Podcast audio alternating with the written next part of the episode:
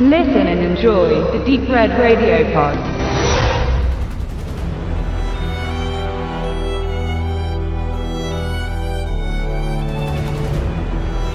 Man kann von Mel Gibson halten, was man möchte, aber er ist einer der signifikantesten Schauspieler der 80er und 90er Jahre. Sein Charisma ist in jeder Figur, die er darstellt, spürbar, in jedem Genre, ob Action oder Hamlet. Durch seine orthodoxen christlich-religiösen Ansichten, die hart im Kontrast zu seinem Alkoholismus stehen, seinen frauenfeindlichen und homophoben, sogar antisemitischen Äußerungen, machte er sich in der Öffentlichkeit unmöglich. Er schob sich selbst ins Abseits und seine Karriere kam zum Erliegen. Das Comeback verlief schleppend, denn das Interesse am Weltstar und Oscar-Preisträger schien begrenzt zu sein. Und auch wenn seine ersten beiden Darstellungen nach seiner Pause in Auftrag Rache und der Biber kommerziell keinen Erfolg brachten, so war sein Spiel immer noch das gleiche. Genau das, was man vermisste.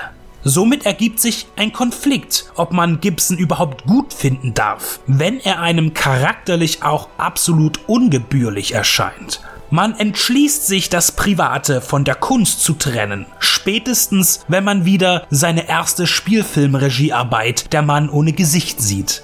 Das berührende Coming-of-Age-Drama um eine Freundschaft zwischen einem mysteriösen, mit Brandnarben gezeichneten Eigenbrötler und einem pubertierenden Jungen in einer Lebenskrise ist wahrhaftig ein Meisterwerk. Seine weiteren eigens inszenierten Filme sprachen, ganz im Gegensatz zu seinem Debüt, dann eine deutlich grafisch brutalere Sprache, die er in epischen Stoffen zur Anwendung brachte. Braveheart, die Passion Christi und Apokalypto zeigen seine Relevanz als Filmemacher auf. Dann kam lange nichts und auch wenn er als Schauspieler wieder langsam an Sympathien zurückgewinnen konnte, so ließ ein eigener Film auf sich warten. Mit Hawkshaw Ridge ist er nun auch als Regisseur wieder aktiv und konnte sich mit dem Kriegsfilm sogar wieder eine Oscar-Nominierung sicherstellen. Viel positive Presse machte sein opulenter Heldenreigen um einen jungen Mann, der in den Zweiten Weltkrieg zieht, jedoch ohne eine Waffe tragen zu wollen, um sein Land zu verteidigen, ohne dabei Menschen töten zu müssen. Die wahre Geschichte von Desmond Doss, der als erster Verweigerer an der Waffe die Medal of Honor verliehen bekam, die höchste militärische Auszeichnung der US Army, weil er mehr als 70 verwundete Kameraden unter feindlichem Feuer vom Schlachtfeld rettete, ist das Thema von Gibsons Rückkehr hinter die Kamera. Es wird viel Zeit aufgewendet, um zu erzählen, warum Desmond das Betätigen eines Gewehres ablehnt, was nicht nur in seiner religiösen Absicht liegt, das aus adventistischer Zählung sechste Gebot nicht brechen zu müssen. Du sollst nicht töten. Die Familiendramatik und die Diskriminierung in der Grundausbildung zum Soldaten werden eindringlich behandelt, bis schließlich die Materialschlacht, der Kampf um die japanische Insel Okinawa beginnt.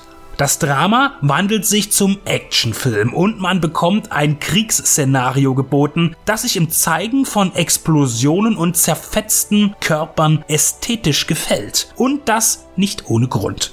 Kunstvoll wird der brutale Schrecken des Moments zelebriert, wie einst auch in Braveheart. Es ist fast etwas zu spektakulär. Und wenn ein Soldat sich dann einen vom Unterleib befreiten Torso greift, um ihn als Schutzschild einzusetzen, auf den Feind zurennt und dabei gleichzeitig seine Waffe abfeuert, dann hat das doch mehr von einem Comic, wenngleich es möglicherweise tatsächlich so geschehen sein sollte. Das sind die Momente, die verdeutlichen sollen, welche Hölle herrschte und unter welchen Bedingungen der Sanitäter Desmond seine Heldentat vollbrachte. Bei den ausgedehnten, detaillierten und opulenten Schlachtenbildern denkt man unweigerlich an einen ähnlich spektakulären Kriegsfilm John Woos Windtalkers. Auch hier wird eine reale Geschichte emotional mit Blockbuster-Action verbunden. Es gefällt einem, was man sieht, aber man weiß nicht, ob es die eigentlich zu erzählende Story untergräbt. Hawkshaw Ridge ist wie Mel Gibson selbst. Er hat einen hohen Unterhaltungswert, er ist technisch und darstellerisch anspruchsvoll. Überrascht wird man von einem Vince Vaughn als Drill Sergeant, den man zuerst gar nicht erkennen mag außerhalb einer Komödie.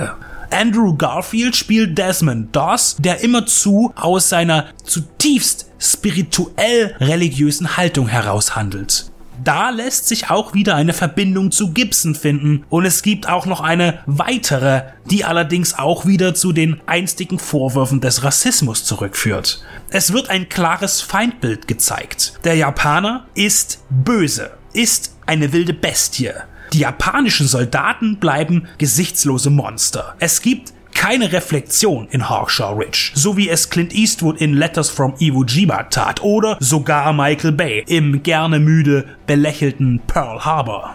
Pathos, Heldentum und Verehrung liegen im Fokus und wenn man von den negativen Eindrücken absieht, die hier Erwähnung fanden, dann sieht man mit Hawkshaw Ridge einen traditionell amerikanischen Kriegsfilm, von dem man sich schnell aufgrund seiner ausgezeichneten Inszenierung, dem Spiel der Darsteller und Pyrotechniker vereinnahmen lassen kann. Der innere Zwist danach bleibt jedem selbst überlassen.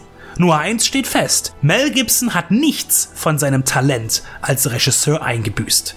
Mit Kraft, Emotion und visueller Gewaltigkeit schafft er es, illustrativ zu erzählen und ergattert sich auch wieder einen Kredit beim Publikum und der Presse. Denn entstanden ist ein nicht zu verachtender, diskutabler Film zwischen Historie und Sagendichtung.